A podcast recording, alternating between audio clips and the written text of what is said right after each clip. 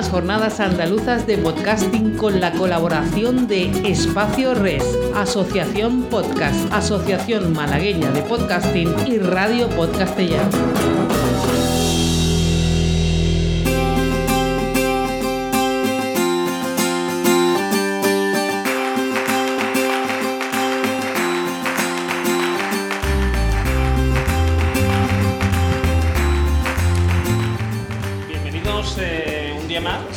Por decir algo, a Pienso lo que tú sabes, hoy en directo de las Capod aquí en el Espacio Res en Sevilla.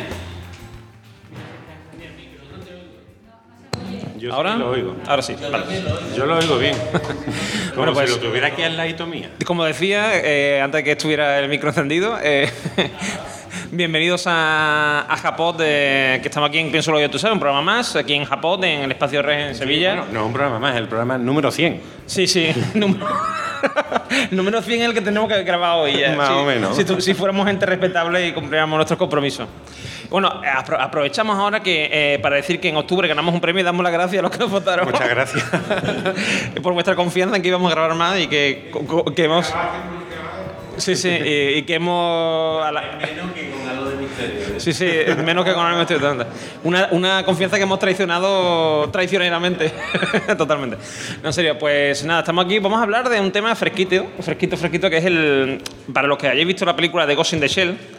Eh, pues bueno, pues no tiene nada que ver en realidad con lo que vamos a hablar. Tiene mucho que ver, pero quiero decir es que la película no tiene nada que ver con el, con el anime original, Ah, menos mal. que es de lo que vamos a hablar. digo, entonces, ¿qué- qué- No, es de lo que vamos a hablar, hombre. Hay cosas similares, pero el- el- precisamente la parte filosófica, que es de lo que vamos a hablar hoy, en la, en la película está ausente y eh, así sustituyo para algo así como Robocop mm, 2.0, más o menos.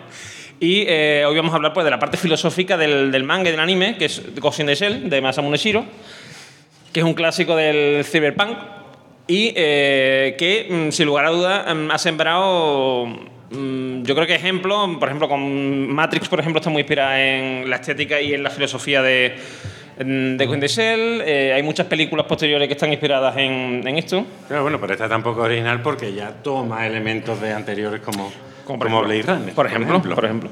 Hombre, es- en, en ciencia ficción es un tema, sobre todo en lo que es en, en novela y relato, etcétera, es un, un tema que se ha tratado mucho y incluso, incluso en el mundo del rol hay hay re- juegos de rol que tratan este tema del cyberpunk y tal, y de los implantes. Y, y incluso recuerdo, eh, que no, es- no me acuerdo cómo se llama el juego, pero había un juego en que conforme te ibas haciendo implantes ibas perdiendo humanidad y tenías posibilidad de volverte loco. Imperio Cobra.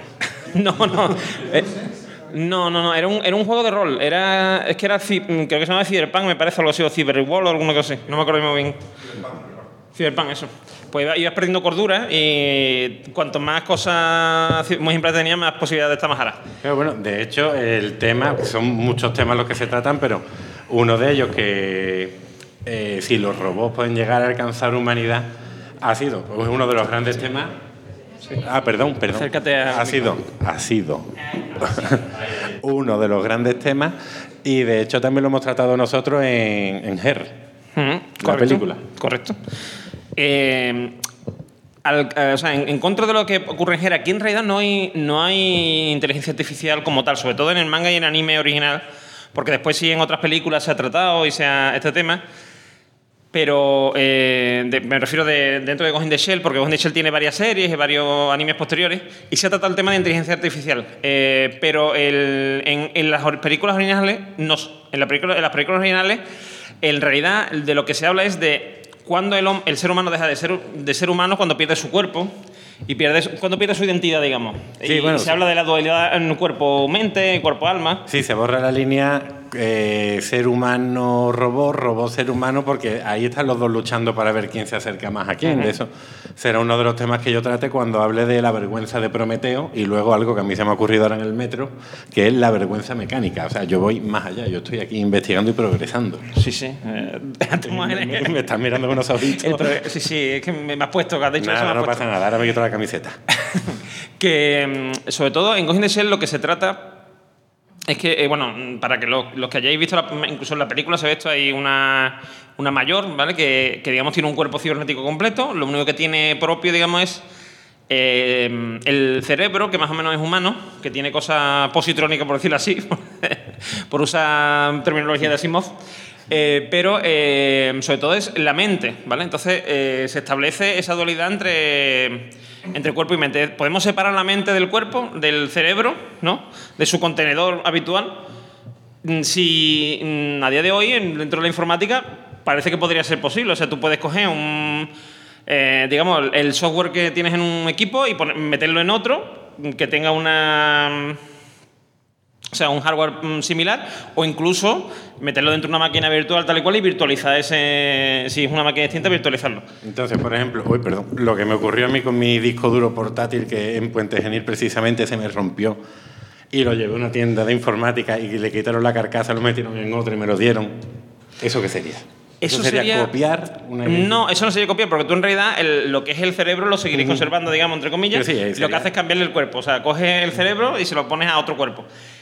En Ghost in the Shell van un poco más allá, porque lo que te hablan es incluso que podría existir, o sea, podrías prescindir del cerebro, tenerlo dentro de un ordenador, por ejemplo, y sin embargo, seguirías siendo tú. Claro. ¿Seguirías siendo tú? O sea, que también te lo puedes plantear como pregunta. ¿Sigues siendo tú? Ahí llegaremos ahora cuando, cuando nos planteemos la, Porque- porque ¿cómo se otra llama? cosa- la, la poría de, de Teseo. Sí. Podemos. Sí. sí. Porque además otra cosa que ocurre en, en la, en, los mangas, etcétera, es que te pueden hackear el cerebro. Con lo cual tú puedes tener, te pueden implantar recuerdos, te pueden implantar eh, sentimientos incluso, y tú no ser, no ser capaz de distinguirlo de los reales, o borrarte los reales y meterte unos nuevos. Eso que también ocurre en la película, por cierto, la película de acción real. Entonces, vamos a, a centrar a centrar un poco las bases porque de lo que se está hablando es de la, de la conciencia. Estamos hablando de mente, estamos hablando de cuerpo, pero ¿son lo mismo o son algo distinto?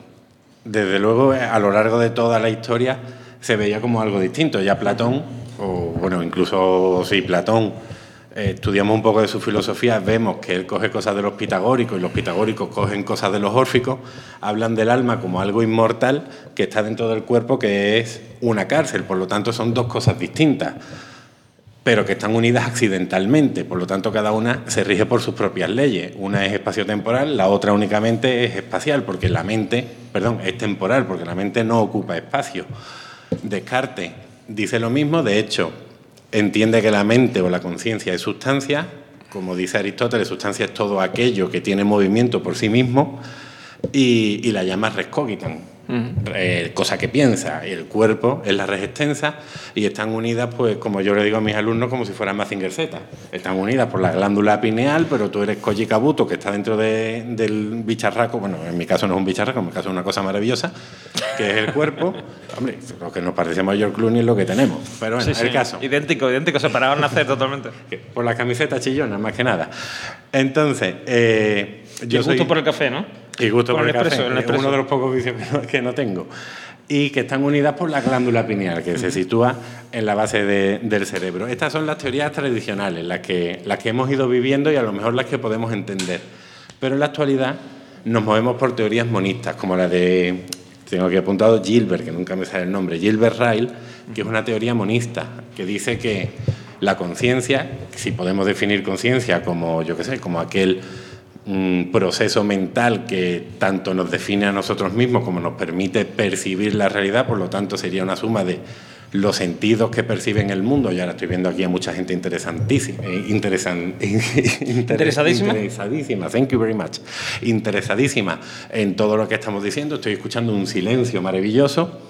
Pero eh, yo también tengo conciencia de mí mismo, de mi cuerpo, del espacio que estoy ocupando. Por lo tanto, esa idea de, de conciencia, dice Ryle, que viene de la propia mente.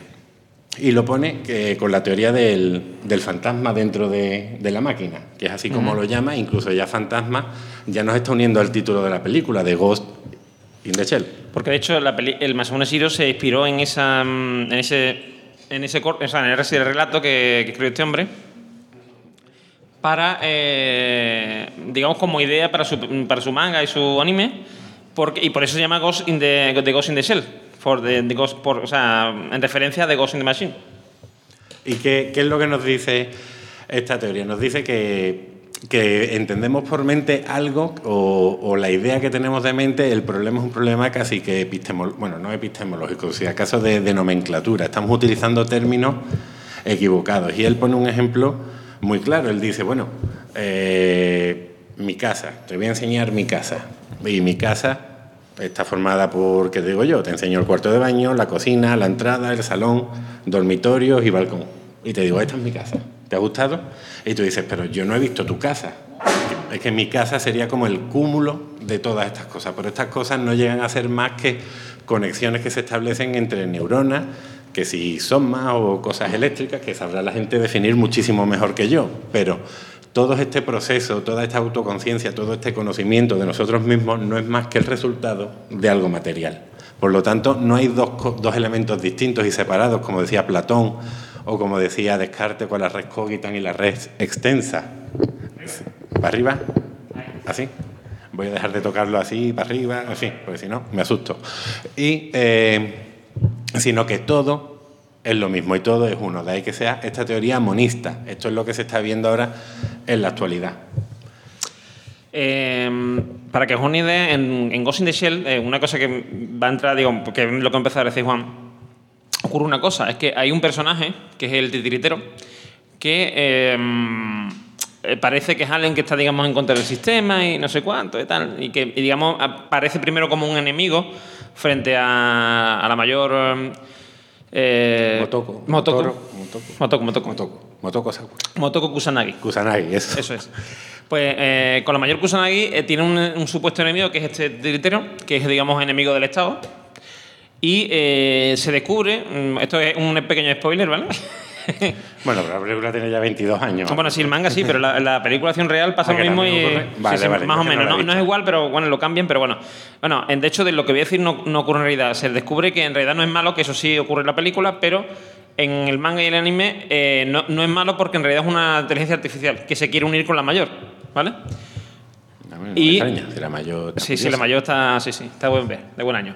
Y se quiere unir, pero se quiere unir mm, no físicamente, sino mentalmente.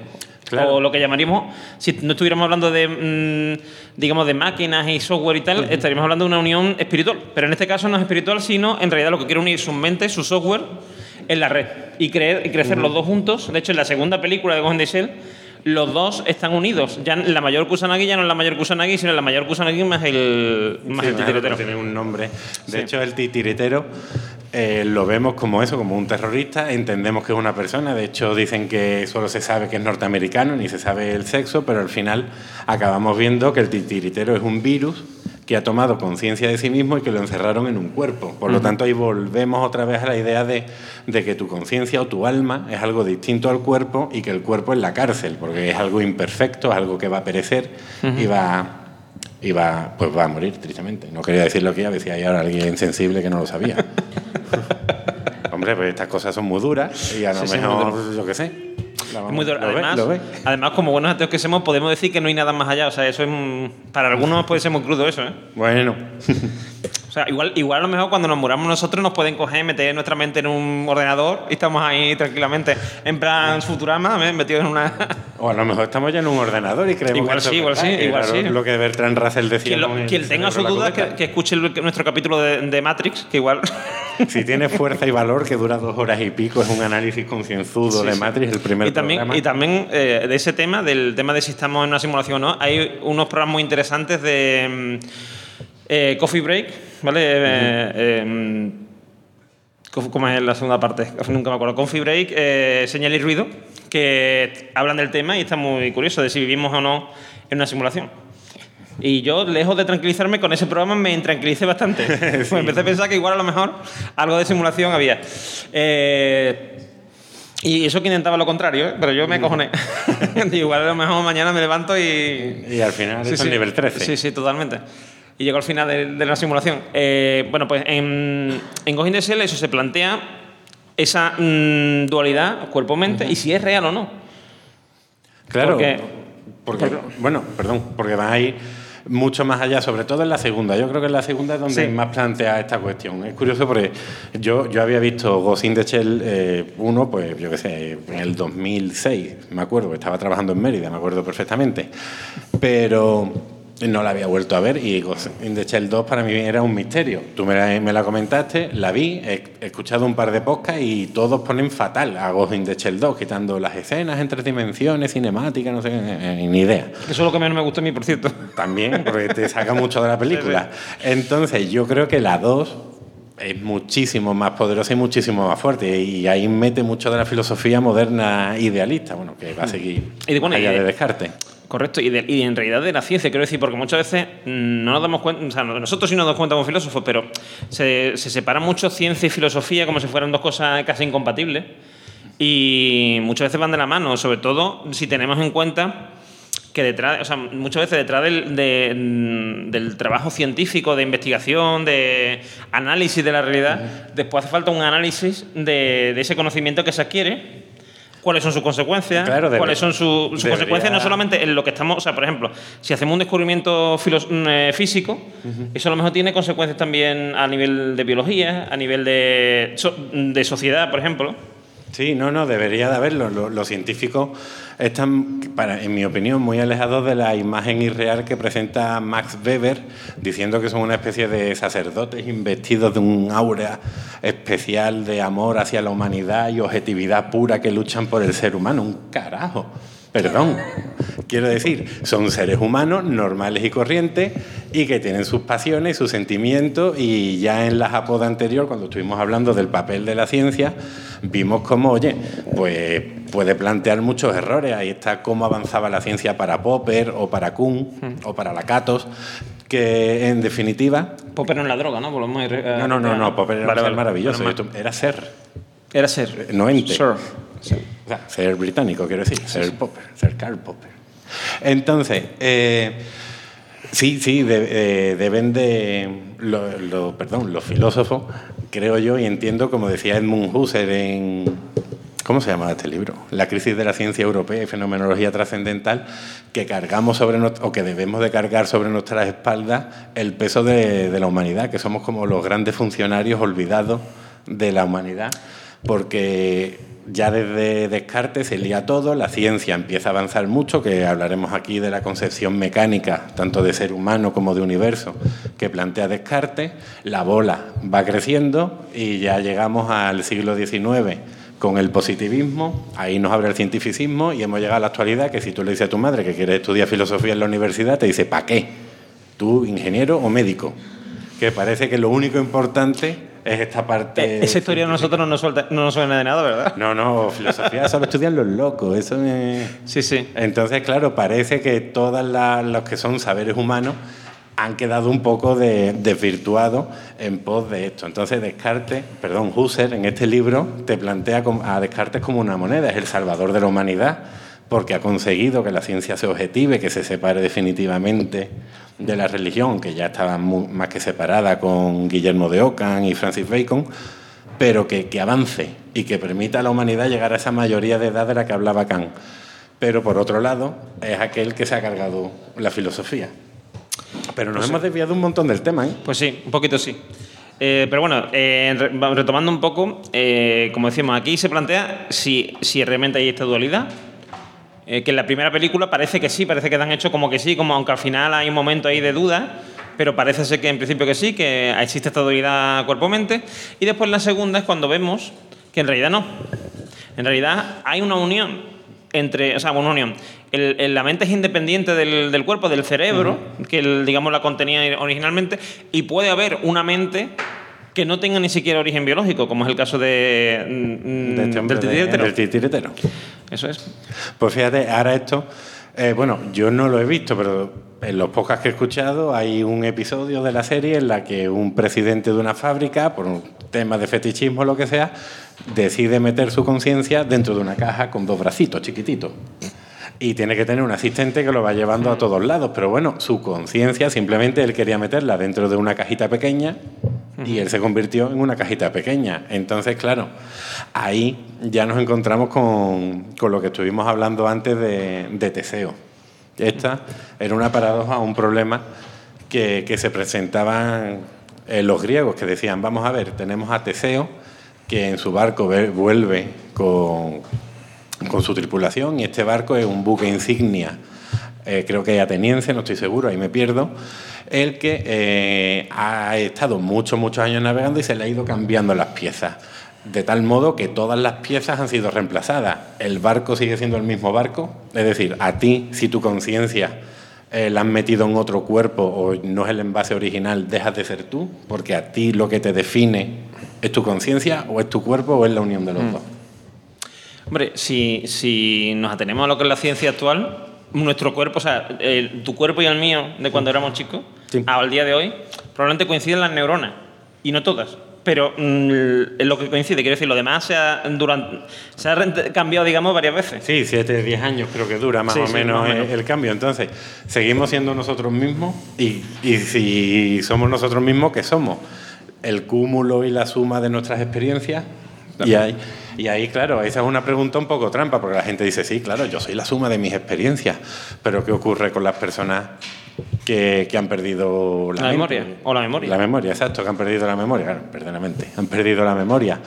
O las personas que tristemente padecen Alzheimer, o, o, a los que por se le han ejemplo- borrado. O por, bueno, o por ejemplo, hay gente que por una lesión cerebral, un accidente, lo que sea, eh, pierden alguna parte, o sea, quiero decir, por ejemplo, o pierden un sentido, bueno, por ejemplo, perder la vista tal y cual, vale, hasta ahí, pero hay gente, por ejemplo, que se les disocia el cerebro, porque si a ti te parten, o sea, hay tanto gente con mm, daños cerebrales como también gente que en su momento se le operó de, mm, se llama esto, epilepsia, entonces le dividen el cerebro, los dos hemisferios, en, en dos.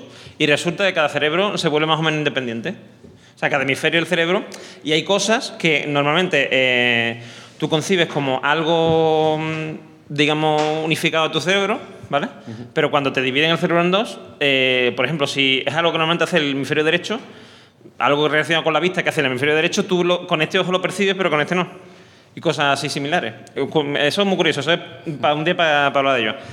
Entonces, em, si te cambian el cerebro y cambia tu personalidad y cambian tu, act- tu acti- puede cambiar incluso tu actividad, incluso con una medicación te puede poner una medicación y convertirte en una persona depresiva, o lo contrario. Entonces, alguna influencia tiene la mente. Sí, bueno, recuerdo que, que Halo de O sea, el Misterio tiene un programa decir. muy bueno hablando sobre lavado de cerebro y Sí, sí. cosas Hay un parecidas. tío muy sexy que participa en ese programa, ¿no? Sí, lo hay, Juan Campos, ¿no? Ahí por ahí, ahí por ahí. Juan Antonio Campos. Entonces, Sí, eh, una vez que, qué bueno que comentamos, fijaos que todavía casi apenas estamos hablando de la película, de todo lo, lo que nos plantea. ¿Qué es la vida? ¿Qué es, el, qué es el ser humano? Y en la película te dan una definición que yo me entretuve en copiar y que ahora mismo os voy a, a dictar. Así que. Pero lo que me di cuenta es que en la segunda parte también dan una definición y las dos se pueden conectar perfectamente. Una cuando habla del ser humano en individual y después cuando hablan de qué es la sociedad. Sí, que no es más que un cúmulo de personas con unos mismos intereses éticos, económicos y legales. Muy, muy breve lo que he dicho. El ADN, hablando, creo que era Bato. El ADN es un programa de autopreservación en el que los genes son como un sistema de memoria y la vida es como una encrucijada que nace a partir del flujo de información. Por lo tanto, ya esta primera parte del ADN es un programa de autopreservación, me recuerda a Richard Dawkins, o Dawkins, no sé, cuando habla del gen egoísta, que nosotros simplemente somos los tupperware de, los, de nuestros genes que quieren seguir preservándose y tirar para adelante. Y después, claro, tú dices, ¿qué es el ser humano?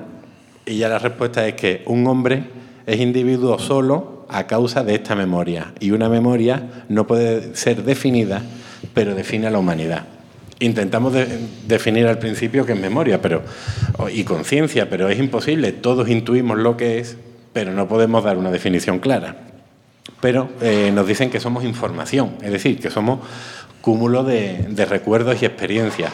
Pero no, que a mí es lo que me chocó, no dice nada de si somos sentimientos o los sentimientos, eh, hasta qué punto nos conforman o no. Porque en Blade Runner, cuando le hacen la entrevista a los replicantes, los replicantes, pues, les choca el tema de, de los sentimientos. Blade Runner, una película maldita para mí porque la odio por haber estudiado filosofía. Sí, la veo como 700 veces en la carrera. Ma- Pues todos los profesores Mil veces la arriba y mil veces abajo. Así Bueno. que, que tanto saxofón por ahí, tanta tristeza, tanto Harrison Ford apenado. No, eso, no, no. eso no. y En Busca del Fuego son dos películas que se ven mucho en la, dos durante la carrera. de antes. Luego apareció Matrix Sí, y ya también, yo también. creo que ya empezaron con Matrix. Y fíjate, dicen de la sociedad, dicen del ser humano que somos información y de la sociedad, partiendo de esta idea, es si la vida es información en el ADN, la sociedad son, las sociedades son solo sistemas de almacenaje, un sistema de memoria externa. Por lo tanto, para Bato, que es un ser humano que se ha ido transformando, se ha ido mecanizando, perfeccionándose, eh, parece que ha ido perdiendo una parte de humanidad porque nos ha definido de un modo frío, como si fuéramos una col de Bruselas. Y hombre, yo creo que somos un poquito más, somos un poquito de cariño. Sí, curiosamente, eh, sin embargo, la mayor Kusanagi, eh, al no tener cuerpo en absoluto cuerpo humano, todo su cuerpo es cibernético, ella siempre está intentando vivir experiencias, tanto en el trabajo, es decir, ella es muy temeraria, en plan se lanza por un edificio, eh, lucha contra todo el mundo, mata a todo Cristo en tres minutos. Que dice, dice Katuna on Fire. Sí. Mm, ese concepto de sociedad es demasiado sencillo, que eso lo voy a usar. ¿Cómo os aprovecháis que no estoy ahí? Una ropa. bueno, pues ya nos vamos. Gracias por haber estado aquí. Nada de preguntas incómodas, como tiene que ser. hombre, pero no, hombre, es un concepto de sociedad. Estamos hablando de la película y, evidentemente la película simplifica mucho lo que es la sociedad. A lo mejor se ha referido a la idea que yo he hecho, que es un grupo de personas con un mismo sistema legal, económico y jurídico. es mucho más. Sí, es mucho más y cultural y de, mucho, de muchas cosas. Mm, pero, por ejemplo, geografía. lo que está diciendo, en el caso de, mm, de Ghost in hay una cosa que ocurre que es que la mayor Kusanagi está durante todo el tiempo intentando vivir experiencias así fuertes. Eh, le gusta también, por ejemplo, hacer submarinismo y cosas así, porque ella, al hacer eso, eh, digamos, está intentando mantener su, su alma eh, como alma humana y sin, que, em, digamos, sin, sin perder esos sentimientos que le hacen humana. Porque es algo que, mm, como tú bien has dicho ahora con, con este hombre, con... ¿Con quién? Con, ¿Con Bato, con Bato eh, durante toda la película te están planteando como que cada vez que pierdes esa humanidad física, como que pierdes también esa humanidad mental o cerebral, bueno, sí, mental. Eh, como que te, te distancias más de los demás. Sin embargo, es curioso porque Bato es una persona que, pese a esa frialdad que tú dices tal y cual, sin embargo, él tiene un perro. Un perrete. Un perrete. Y, ese perrete, además es un perro porque ya en esa época se supone que hay perro también cibernético y él quiere un perro de verdad, pero que además eh, saca de la calle, no sé qué. Y un perro además muy, simpático. y, claro, y es como, también es como ese gancho, digamos, con su parte humana, que, que él, digamos, lo busca de otra forma distinta a, como lo hace la mayor Kusanagi, que, que la, busca, eh, esa conexión, la busca en, en otro ser vivo Mm, físico, digamos, totalmente físico, que no es... Eh, y que tiene un alma real y un cuerpo real. Sí, no, en el fondo yo creo que lo que subyace en la película es la búsqueda de, identidad, porque la contradicción que, que, yo creo que presenta el ser humano es que cuando vivimos en estas sociedades, la de Blade Runner, la de Matrix, la de Ghost in the Shell, que están masificadas de individuos, grandes rascacielos, millones de personas, todo el mundo pasando por las calles a todas horas, mientras más personas hay, más incomunicados estamos y más solos nos sentimos y, es cuando se nos presenta esta crisis existencial de intentar redefinir qué significa el concepto de humano para ver si yo puedo entrar en él. Nos perdemos en la masa. Y también aquí sería curioso saber, eh, y creo que se plantea en la película, eh, o sea, aparte de nuestra parte física y nuestra parte mm, mental, o bueno, nuestro hardware y nuestro software, por así decirlo, también influye la interconexión con los demás. Quiero decir, el, el ser humano, hay una frase, no sé de quién es, que dice que el ser humano solo no es humano, no es un ser humano, es decir, un ser humano en medio de una, de una isla Mm, aunque tuviera todo lo del mundo, un edificio mm, para vivir perfecto, una casa en un casoplón allí, no sé qué, y tuviera comida para 10.000 años, aunque solo, aunque solo 100, no sería feliz. Si está él solo, se sentiría muy incómodo, muy mal. Hay, un, por cierto, una, serie muy divertida que se llama El último hombre en la Tierra, que se plantea más o menos eso al principio. Sí, sí, hay mucha gente, pero, sí, sí, pero los, dos primeros capítulos, no, el, el primer capítulo se plantea eso, él está allí solo, empieza a transgredir todas las normas que hay y a vivir allí solo como le da la gana, pero él en el fondo es infeliz y desea encontrarse bien más, aunque pueda hacer lo que le sale del alma, o sea, mm, incluso se fue un maniquí, yo no sé, un montón de cosas locas, hace lo que le dé la gana. Dígame usted, don José. Con gente tampoco te creas tú. Bueno. bueno, depende de la gente, depende de la gente. La gente que más o menos tenemos una cabeza nos hemos metido en el podcasting para juntarnos entre nosotros. Ahora, ahora estaba pensando yo, por un lado, en, en Tom Hanks con, con su película del náufrago, Ujú. cómo cogió a, ¿cómo se llama? A William, Willy, no sé, a Wilson, Wilson, Wilson. El balón se llama Wilson. Y claro, y a, y a la pelota no solo se hizo su mejor amigo, sino que además casi él se mata por, por salvarlo. De Cosa hecho- que en circunstancias normales no haría, tiraría la pelota y diría, anda ya, hombre. De hecho, eso se da mm, eh, en algo muy políticamente incorrecto a día de hoy, que mm, Robinson Crusoe. Por, Claro, es súper impolíticamente. ¿El qué? No, aparte del Loro Poli, eh, hay un compañero de Robinson Crusoe que es eh, viernes o miércoles. Bien, miércoles. Viernes, viernes que es un, que es un, es un ¿eh? ¿Cómo? No, miércoles, viernes, viernes. Viernes, viernes que es el, eh, un, un indio, bueno, un indio, no sé si es indio, negro o lo que es, pero un indígena de allí que, que lo Un trata... autóctono. Sí, un autóctono, pero que lo trata como si fuera un... como si no fuera humano, o sea... Claro, un esclavo, y, pero en plan, además en plan eso, como si que tiene una, mascota, que es una cosa muy políticamente incorrecta a día de hoy. Pero, es, pero claro, en la mentalidad entonces nos están planteando lo mismo, es decir, está convirtiendo algo que en realidad considera, eh, considera fuera de, tu civilización, digamos, mm, lo más parecido a un ser humano que tienes, que es otro ser humano que no está civilizado. Eso es lo que plantean en, ese libro. Para mm, seguir siendo humano. Y eso también se ve en Ghost in the en eso, en que hace falta muchas veces relaciones con los demás. Además, Kusanagi, por ejemplo, le pasa una cosa, es que mantiene muchas relaciones sentimentales, bueno, sentimentales, o más bien, más que sentimentales, relaciones físicas, con tanto con hombres, digamos, normal, o sea, normales, eh, con cuerpo físico, como con hombres modificados, con mujeres etcétera. Y, y, mm, incluso con creo que incluso con robots de servicio de esto bueno servicio de digamos eh, geishas eh, cibernéticas vale incluso con eso eh, todo eso se te plantea Con, espérate, que lo tengo por aquí. Ginoi, Ginei. Jajai, Jaipú. Yo qué no me no me acuerdo sí que es Hinoi creo que o algo así Sí. que se llaman los, los robots estos que están bastante curiosos bueno pues el- la, eso, la, la mayor Kusanagi necesita como esa conexión con el otro para sentirse humana a pesar de no tener un cuerpo humano y ser tan diferente a los demás. Y también se plantea, la- no tanto en la película como en una serie posterior que se llama Ghost in the Shell Standalone Complex, hay unos cachorros muy simpáticos que son los... A ver si me sale el nombre. eh, Takimo- taki, takicho- eh, takisom- Espera. Takimeca, Takinochi. No, Tagamochi no. No. no, son los... eh, Cállate que, que- que me está, que no me va a salir nunca. Eh, tachikoma. Los tachikoma son unos- una especie como de robots mm, de cuatro patas, eh, que son en realidad tanques, son tanques pequeñitos, auxiliares, bueno, pequeñitos, pequeñitos en, compa- en comparación con un tanque mayor, pero vamos, son grandes, que una persona se podría sentar encima y, y así. Y eh, son curiosos porque además hablan con una voz así, no sé qué, hola, no sé cuánto. Y tienen, y, y tienen una especie de mente colmena al principio de la serie. Y mm, eh, todas las noches se conectan. Mm, Digamos que durante el día eh, sus personalidades empiezan a diferir un poco unas de las otras, hasta que por la noche se vuelven a conectar, vuelven a cambiar, digamos, opiniones y vuelven a, por la mañana vuelven a pensar todo lo mismo. Y llega un momento en que aún así, aun teniendo ese tipo de mente colmena, se, eh, se empiezan a diferenciar los unos de los otros, de los, los robots, y son auto- se convierten en autoconscientes. Y empiezan a tener miedo de la muerte. Y esto es algo que en realidad en la serie mm, se manifiesta así, pero en, la- en las películas y en el anime se plasma también con esto que decimos de estas acciones que hay que hacer para no perder tu humanidad. Este, mm, esta falta al miedo físico, porque la mayor Kusanagi parece que no tiene miedo a morir.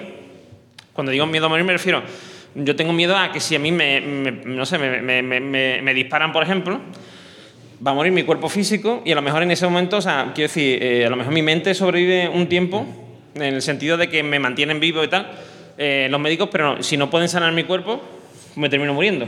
Si no me pueden... Claro, ya ella. Ella no, ella, ella da igual, ella trasplante. exactamente, le trasplantan el cuerpo y ya está. Ya está. De hecho, al final de Ghost in the Shell, ella está en el cuerpo de, de una niña porque no Bato no encontró otra cosa.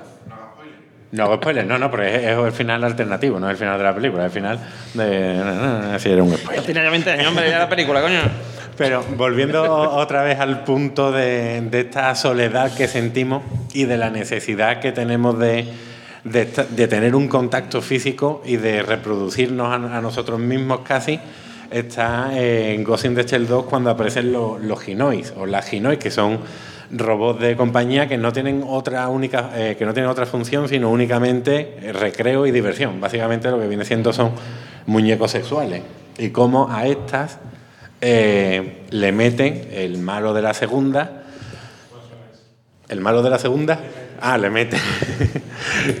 A para... sexual le mete, sí, sí, sí. pues muy bien, pues así va todo bien, ¿no? No hay niños, ¿no? le, le mete la mente de mujeres que ha ido secuestrando y, las tienes retenidas.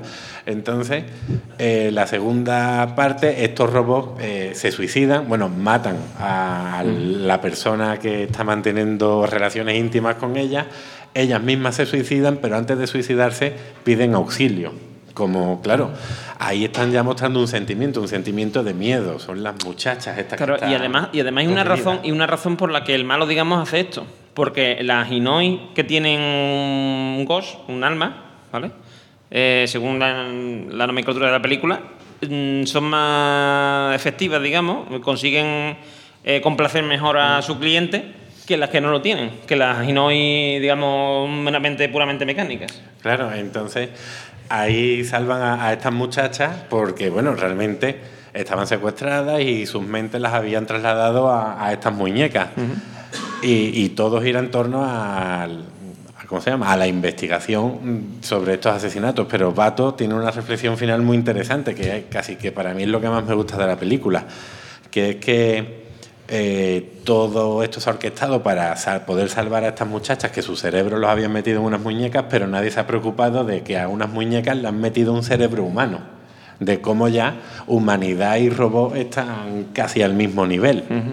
Y ahí esto es lo que yo veo que es otro de los puntos importantes que habla la película, la relación que establecemos los seres humanos con los robots. ¿Y cómo es esta? Porque eh, podemos decir que hay tres tipos de personas. Bueno, las personas que podemos conocer como lo que tenemos ahora, después otros que son modificados, que ahí nos encontramos a otro personaje que es compañero de, de Motoko, de la mayor, y de, de Bato, que es Togusa, que para mí es el que aparca coche en el campo Herbeti, porque tiene una greña así, el tío, de esta simpática, o jugador de los años 90. Totalmente. De fútbol. Sí, tiene una pinta de eso, ¿eh? De, jugador de alguna selección nacional de un equipo.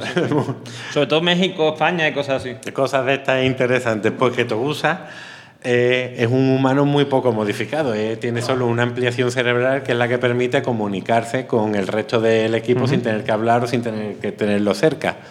Y, lo quieren a él precisamente porque es humano. Porque dicen que los humanos, aunque son inferiores en capacidades físicas y sensoriales, son superiores porque tienen un libre albedrío. Cuando todos se están perfeccionando, todos van a dar la misma respuesta porque todos se están igualando. En cambio, el humano es el que muestra ese punto distinto. Y fíjate cómo eh, en las dos películas es muy significativa esta relación porque en la primera el jefe de la sección, el jefe de mayor y todos, dice que los robots muchas veces dan respuestas equivocadas porque la gente que le hace test eh, psicotécnicos a los robots son seres humanos y los seres humanos son imperfectos. Mm. Por lo tanto, este jefe, que además si es humano, creo que es humano, no sé qué es la serie que no lo he visto, lo, desmientan, eh, critica a los humanos y prefiere a los robots o a la gente eh, técnicamente avanzada. Y en la segunda, cuando Togusa está investigando y van a hablar con una forense, sobre cómo este robot acompañante se ha suicidado, se ha matado, él utiliza el término autodestrucción y la forense utiliza el término suicidio. Entonces, uno sí le está dando una categoría de vida y el otro se está refiriendo a ellos como máquina. Pero fíjate cómo eh, en un momento dado, y tengo aquí mi segundo textito copiado, creo que de la primera parte, nos dicen, eh, para hablar de un robot, que un cyborg es un ser racional y reconoce su existencia, pero no se siente completo porque carece de los procesos de vida básicos que tienen todos los seres humanos, que son la reproducción y la muerte. Y esto es algo totalmente freudiano, las dos pulsiones de Eros y, la de Tánatos. Entonces, un robot entiende que le falta algo para ser humano y un humano entiende que le falta algo para ser robot. Los dos se sienten incompletos y fíjate que son seres conscientes y racionales y que dan respuestas autónomas, pero uno quiere algo del otro y el otro quiere algo de ese uno. Por eso eh, yo hablaba de, de, Gunther Anders, que además fue el primer marido de Hannah Arendt, de la cual ya hablamos, que habla de de la obsolescencia de Prometeo, de cómo el ser humano ya evolutivamente se siente inferior a las máquinas, porque ve que una máquina, desde que nace o desde que es operativa, sabe cumplir su función perfectamente al 100% y no tiene que descansar y no tiene que parar y solo necesita pequeñas reparaciones o cargar una batería. El ser humano necesita un aprendizaje desde que, bueno, necesitamos primero unos años, que es pasar la infancia, llegar a la madurez y a partir de ahí empezar a formarnos, por lo que empezamos a ser operativos para una sociedad cuando tenemos 18 años como mínimo. Bueno, ahora en esta sociedad, en sociedades anteriores ya con 10 estamos metidos en minas, pero... Sí, bueno. pero entonces... y aquí, y aquí desgraciadamente también hay algunos, algunos sitios donde también... Bueno, cuando ella claro. está haciendo zapatillas Nike y cosas así, pero bueno. Cierto, es verdad. Yo hablo desde la comodidad de, de la burguesía, pero el mundo está muy fastidiado y muy jodido. Entonces, eh, esa es la, la obsolescencia de la vergüenza prometeica. El hombre, el ser humano, ya está obsoleto, ya eh, no cumplimos bien la función porque hemos creado una máquina que la máquina es mucho mejor que nosotros. Es decir, esta tecnología, este Frankenstein que hemos creado, bueno, Frankenstein era el doctor, esta criatura que hemos creado ya nos domina a nosotros, nos hemos convertido en su esclavo. Y luego, por otro lado, está la, lo que yo pensando en el metro era la vergüenza mecánica. Es esta idea de la reproducción. Como yo no me puedo reproducir, yo me puedo copiar. Puedo crear una copia idéntica mía, que es lo del disco duro mío cuando me lo cambia- cambiaron de carcasa. O todas mis carpetas que yo tenía con mi tesis doctoral, cada vez que la iba haciendo tenía 28 carpetas repartidas por el mundo, para no perder absolutamente nada. Pero todas... Bueno, me la bajé Google Translator este, pero eh, igual, nadie lo vio. El caso, que... que ¿Qué iba diciendo? Que me perdí. Ibas a hablar de la vergüenza mecánica. a este Estaba tío que me ha perdido. vergüenza- Estaba describiendo lo que es la vergüenza mecánica. Exacto, exacto. Eh, que ellos no son capaces de reproducirse, que no muestran esa singularidad o, esa, o ese poder ser únicos, aunque al final de la película vemos que sí lo consiguen. Pero claro, teníamos al titiritero que es una excepción. Luego a lo mejor esa excepción va a ir dando lugar a más cosas, pero, pero ahí teníamos a ese tío Sí, que fíjate em- que era freudiano. ¿eh? Sin embargo, hay, otra- hay un. En el, en los años, en 2009 o cosas así, empezaron a sacar una película que se llama eh, Ghost in the Shell Arise. Que ahí eh, se supone que la, la, la mayor es en realidad hija de dos humanos, pero que no tenían cuerpo humano, sino que tenían solamente cuerpo cibernético. Y ella nació con cuerpo cibernético, desde, o sea, desde el nacimiento. Ya, ya nació, no la crearon así, sino que nació con- así. O sea, se supone, también te están dando a entender como que, digamos, que también te puedes reproducir siendo robot. Pero, eh, aún así, eso, la mayor siempre tiene ese vacío existencial, bueno, que en realidad lo tiene, ¿no? o sea, yo creo que eso es lo, en realidad, ese vacío es lo que hace la mayor Kusanagi humana. En el sentido de que todo el mundo tenemos vacío como de esto del sentido de la vida, ¿no? Que siempre estamos buscando el sentido de la vida. Que tiene, que, o sea, ¿por, por qué estamos aquí? ¿Qué es lo que hemos venido a hacer? Mm, eh, ¿hay, ¿Hay algo más allá de, de esta vida que tenemos? ¿Hay, Porque han quitado el aire acondicionado. por ejemplo, también es una buena pregunta. Porque estamos pasando Así, calor, ¿no? Porque sí, me lo planteo. Pero, pero siempre tenemos, esa duda, o sea, decir, incluso, incluso esa duda de mm, somos iguales que los, los humanos, que puede tener una máquina, también la hace humana. Porque nosotros mismos hemos creado los dioses, ¿vale? Para mm, sentirnos inferiores que ellos, digamos que son eh, como seres ideales, tal y cual, y sentirnos inferiores que ellos y decir, oye, mm, somos nosotros. Eh, ¿Por qué somos nosotros inferiores a los dioses? ¿O por qué? mm, y siempre nos comparamos con algo. Y la máquina, digamos, el, eh, o el ser eh, o con- eh, consciente un, mm, cibernético, también se plantea eso sobre nosotros. Es decir, nosotros somos a la vez creadores, dioses así entre comillas, y a la vez, digamos, eh, ejemplo a seguir en el sentido de que a nosotros no nos ha creado nadie, hemos nacido ahí, ¿no?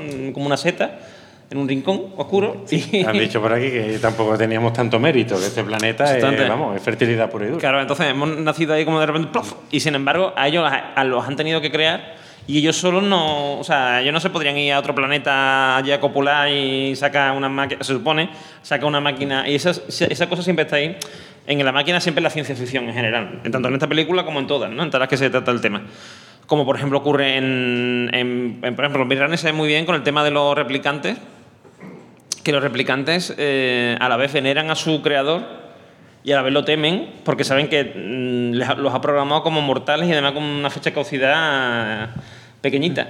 Con lo cual, a la vez lo temen y, lo- y, digamos, intentan asesinarlo. Igual que, mm, digamos, mm, Nietzsche, digamos, con, con Dios, ¿no? Que ma- mató a Dios. Nietzsche mató a Dios. Claro, bueno, al ponerle fecha de caducidad le está quitando la categoría de Dios, se le está diciendo fastidiáis porque precisamente eh, rompéis una de las reglas de Dios, que es la muerte. Dios por definición no puede morir, aunque bueno, Nietzsche dice otra cosa, pero Sí, bueno. por definición Dios está condenado a la vida. Claro, pero porque Nietzsche lo que hace es mm, quitarle, eh, quitarle a Dios eh, su condición de, de ser anterior al hombre, ¿vale? Entonces lo subyuga a nosotros y dice, no, a Dios lo hemos creado nosotros. Y por lo tanto, como nosotros lo hemos creado, como un constructo de nuestra sociedad, también lo podemos matar. Claro, claro, es algo cultural, por lo tanto. Claro. Somos nosotros mismos con el faro corriendo diciendo Dios ha muerto y tú eres el asesino. Nosotros somos los asesinos. Bueno, mm, como conclusión, nos quedan cinco minutitos. Nos quedan cinco minutitos o seis minutos, más. ¿no, Fran? Más o menos. Bueno, pero Fran nos da 10 minutos más. Sí, sí, porque además la gente lo pide, la gente lo está pidiendo. No quiere, no quiere, Fran no quiere. Bien, bien, bien. Pero Fran no quiere, yo le veo cara a Fran de que no. Que, bueno, con- concluimos y hacemos rueda de preguntas y respuestas. Venga, pues sí, vamos a concluir. Yo, yo voy a concluir, bueno, o por lo menos, eh, aunque me he dejado muchas más cosas en el tintero, ya de hecho decidí tirar un folio, eh, me quedo con la idea de que, eh, bueno, porque no hemos hablado de que el marionetista se puede meter en nuestra cabeza, fabricarnos nuevos Recuerdos. recuerdos, que esto es algo muy cartesiano de confundir el sueño con la vigilia, o mejor dicho, el genio maligno, pero me quedo con la idea de si nosotros somos iguales que las máquinas, porque también se nos puede piratear, también se nos puede hackear el cerebro, o si las máquinas son iguales a nosotros, porque ellas tienen espíritu, porque ellas tienen alma. Entonces, en definitiva, yo entiendo que, que la película en este futuro próximo, este futuro distópico, porque hay más gente que, pues yo sé, que botellines de cerveza, eh, hay que volver a, a redefinir lo que sea el ser humano, el humanismo, porque igual hay que ir ampliando. De hecho, en la actualidad tenemos el proyecto Gran Simio que quiere ir ampliando esta definición con, Sí, hacia, con estos hacia- derechos. hacia abajo, digamos, entre comillas. O sea, quiero decir, hacia Sí, bueno, claro, sí. los primates, etcétera.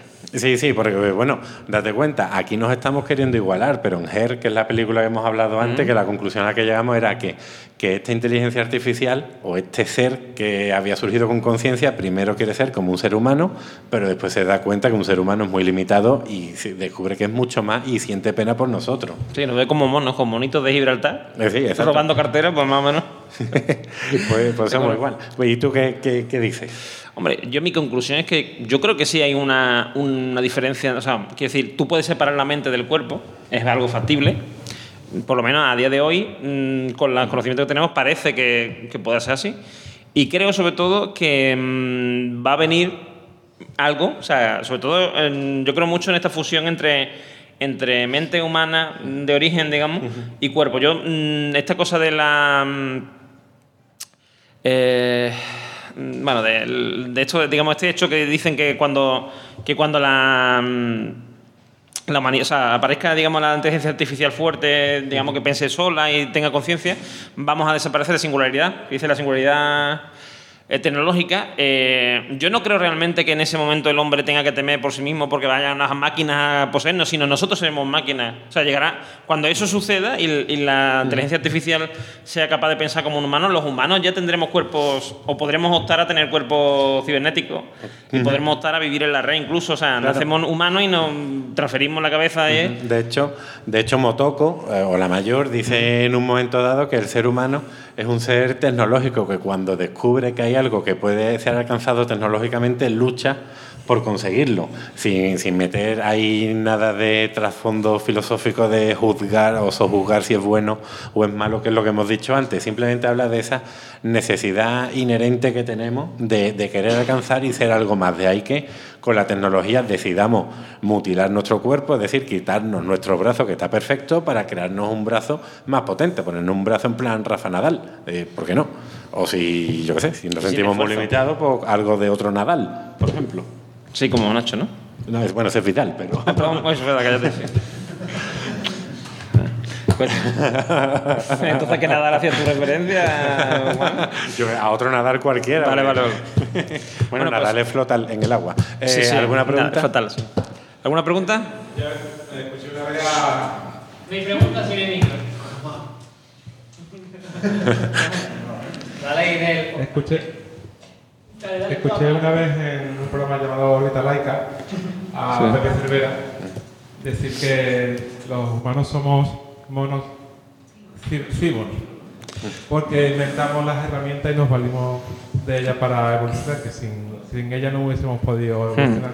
¿No sería esto un paso más? Claro, Sí. eh, esto que habéis dicho es la, la humanización, que no es la humanización, la humanización es otra cosa, la humanización sería esto y a lo mejor esto que tú estás diciendo sería la ciborización.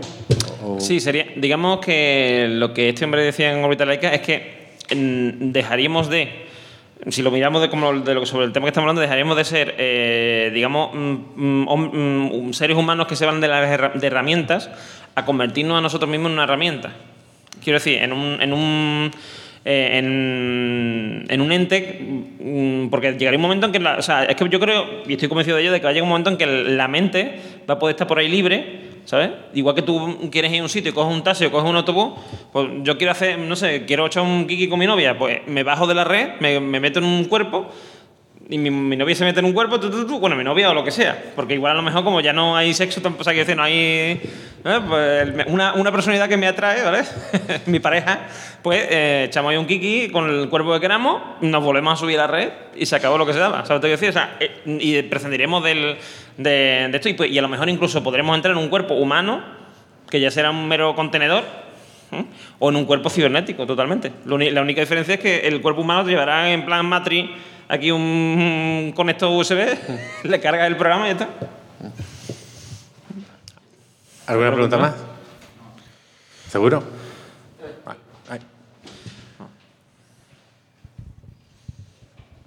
Bueno, en realidad no tiene del todo que ver con vuestra película, pero un poco sí. Eh, es una película mucho más antigua de un hombre y una mujer que hacen una referencia a una frase de un escultor Alberto Giacometti. Eh, y entonces tiene que ver también con el sentido de la humanidad y de cómo reaccionamos y demás, ¿no? Y entonces ahí dicen que Giacometti decía que si había un incendio, bueno, se ha referido muchas veces a esa frase, ¿no? Que si hay un incendio en una casa y hay un gato y un Rembrandt, pues eh, lo que hay que hacer es salvar al gato.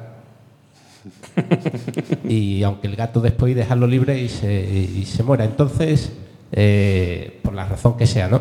Mm, De alguna forma, la pérdida posiblemente para la humanidad del Rembrandt sea muchísimo mayor que la, de, que la del gato.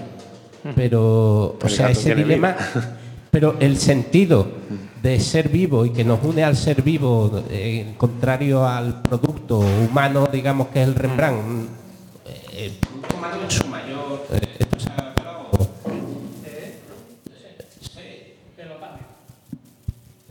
Ahora, pues entonces, eh, en algún sentido eh, entronca con lo que estáis diciendo, ¿no? Porque el, el Rembrandt es el mayor de los productos humanos hasta ahora y tal y eso, y sin embargo sería inferior a un gato que es absolutamente finito en el tiempo, ¿no? Pero mira, ahora te voy, a dar, le voy- te voy a dar una vuelta a eso. Imagínate que en una casa que está ardiendo hay un... Y que el Rembrandt es tuyo. Sí, bueno, el Rembrandt, bueno, supongamos que las dos cosas, tanto el gato como el Rembrandt es tuyo, pero tienes un Rembrandt y tienes un gato que en realidad es un robot con personalidad de gato que tú lo, lo has criado, digamos, desde siempre. También salvarías al gato, aunque no sea un, aunque no sea un ser vivo. Porque tiene, pero porque tiene su propia personalidad. Ahora, mm, si te dicen, oye, mira, tiene ahí una planta, que es un ser vivo igualmente, que va a salvar al ficu al Rembrandt. Tú salvas, al- Rembrandt, no al ficu. El ficu quede por culo, que se queme, haga leña y ya está, ¿no? No, no, vamos, yo, es muy posible que saque el Rembrandt Bueno, sí, sí, yo también. Yo- a ver, Cojo al gato, lo tiro al cristal para abrir la ventana. ya, a ver. Yo creo que sí, yo creo que sí, pero además. Dicen, Pues yo tengo gato y no tengo Rembrandt. Yo salvaría al gato. bueno, también quiero tener un Rembrandt. Rembrandt como todos los demás y ya verás como si... lo salvo. Pues eso, quizá. quizá si, si pasa, si nos, nos paramos a pensar en eso que ha dicho Alberto, de, del- de, de salvar un ser vivo o no ser vivo. En realidad no salvas el ser vivo, salvas la. mm, la relación, y claro, y, claro, es eso. Entonces, no estás salvando al ser vivo, como ser vivo. O sea, digo, si es una planta, si es un fico lo que sea, si por ejemplo te dicen, tienes un fico y un gato, tú sigues salvando al gato. Aunque te digan, no, es que es un ficus milenario de no sé qué, incluso te dicen eso, no, mira, esto es un, yo qué sé, por ejemplo, una secuoya que lleva aquí mm, mm, 2000 años desde que la planta, vamos, desde que surgió aquí, pues lleva 2000 años no sé qué, y te da igual, tú salvas al gato. igualmente, porque el gato tiene personalidad, la secuoya no. La secuoya ya saldrá otra y tendrá todo. Pero bueno, tiene una rima divertida. Gato no. ¿El qué? La secuoya tiene una rima divertida, el gato. Sí, no. la secuoya tiene una rima divertida, sí. Sí, sí. No, pero te quiero decir que que prefieres, lo que me refiero, prefieres salvar al gato, quitarlo de en medio, a, por ejemplo, echar agua para mm, salvar a la secuoya. Primero si salvas al gato y después si puedes salvar a la secuoya. Pues sería algo así. Eh, en ese sentido, mm, yo creo que siem- lo que valoramos es la personalidad, no el que esté vivo o no. Mm, lo que tú dices, el Rembrandt quizás, yo también salvaría el Rembrandt. ¿Vale? Pero, eh, pero empezar porque los gatos no me gustan mucho. A mí eso de tener un jefe en mi casa que yo encima le doy de comer, como que no. Pero, pero eso, pero... mm, pero quizá eso, quizá mucha gente salvaría el Rembrandt, pero si es su gato, si no es su gato, si es su gato, probablemente salvaría el gato. ¿Para qué haces esa pregunta? Que yo me quería ir ya. Y ya está aquí el tío con el gato. Sobre los gatos. No, pero es verdad que, que esta película hemos dejado muchas cosas Sí, sí. en el tintero. Porque mira, yo aquí tenía Confucio, tenía eh, el, el concepto de hiperrealidad de Jean Baudrillard. Con... Confucio, que habrá, habrá de un chino siempre da caché, o sea, eso Hombre, es- por sí. supuesto. Además inventa la confusión, como Sí, sí. descubrimos todo gracias al programa de Miss Universo, al concurso. Sí, sí, sí. También a, a un, a un escultor que se llama Hans Bellmer, que es un, un escultor surrealista que hizo una obra que se llama The Doll, que tiene mucho que ver con, con Ghost in the Shell 2, porque de hecho eh, Togusa coge un libro en el primer asesinato que, eh, que habla sobre la obra de este hombre. Nos hemos dejado muchas cosas, pero yo creo que eso invita a la gente a que vea Ghost in the Shell, aunque sea la de Scarlett Johansson, por ver a Scarlett Johansson. Hombre, eso por Johansson. supuesto. Eso por supuesto. Y aparte que vean también el, el anime, que está muy bien. Do- vamos, ahí además, para elegir, hay varias series, hay, hay dos series, hay dos películas originales y después el, el Ghost in the Shell Arise, que también está muy bien, que explica, digamos, cómo Motoko um, Kusanagi montó su equipo y tal y cual. Estaba bastante curioso. Y en todas sale la, la musiquita esta de... "Ah, Sí, sí. la, la, la". Que a mí me pone muy nervioso, por cierto. Sí, que para poner nervioso. A mí, a mí me, a mí me da subidón. A mí, fíjate, yo, a mí me da ganas de, de darle pellizco a los cristales. bueno, pues yo creo que, que esto, más que nada, porque ya nos hemos ido un poco del tiempo. Que que Ya nos está poniendo Fran la de, de despedida con nuestra maravillosa cumbia filosófica. Eh, bueno, pues ha sido un placer como siempre, ¿verdad? Desde luego, muchas gracias por estar en este programa número 100. Sí, sí, número 100. Esperemos que lleguemos al 100 sin necesidad que de, lleguemos a de 100 y verdad. que todos de verdad. estén aquí para verlo. Sí, sí, y no nos hayamos, no hayáis muerto viejo. Y eh, bueno, pues nos vemos, esperemos pronto en un programa regular y si no, pues nos vemos en la Japón siguiente o la otra. nosotros somos de bodas, bautizos, comuniones y Japón.